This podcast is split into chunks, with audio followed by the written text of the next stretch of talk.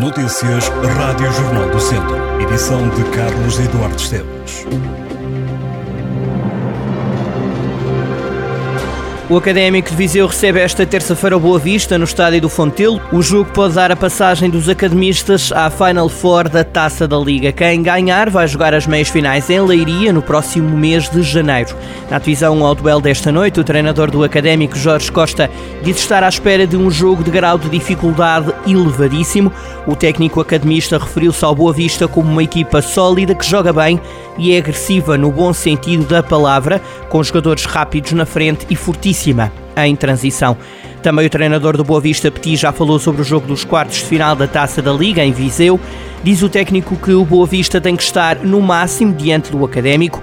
Petit quer um Boa Vista concentrado, intenso e ambicioso no jogo que começa às 8 e um quarto da noite e que será apitado por João Pinheiro, assistido por Tiago Costa e Luciano Maia. No VAR estará Fábio Melo, auxiliado por Tiago Leandro.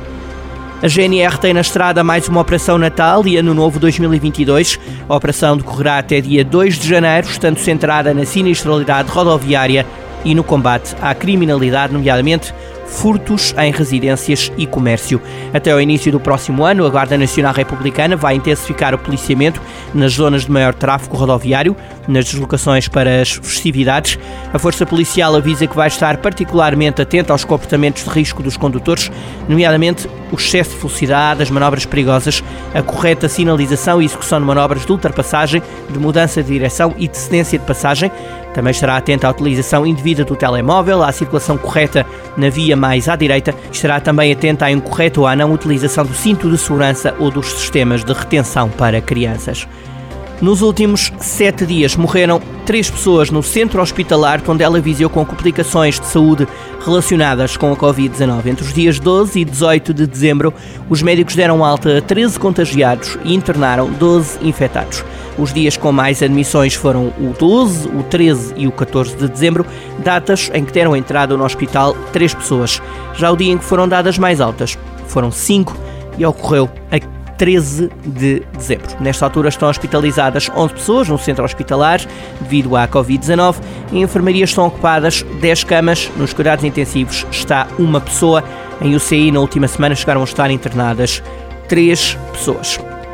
A Assembleia Municipal de Viseu aprovou a proposta de orçamento da Câmara para o ano 2023 no valor de 131 milhões de euros. O documento foi aprovado por maioria, com 10 votos contra e uma abstenção da oposição. Na bancada do PS choveram críticas à proposta de orçamento por ter falta de visão, na opinião do deputado José Pedro Gomes. Já a deputada do Bloco de Esquerda, Lúcia Vilhena, defendeu que um orçamento é muito mais do que um conjunto de números.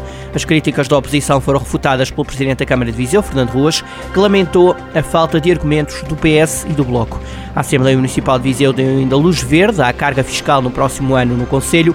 A fiscalidade municipal vai manter-se. Todos os impostos foram fixados por unanimidade, à exceção da participação variável no IRS, que foi aprovada por maioria, com 10 votos contra.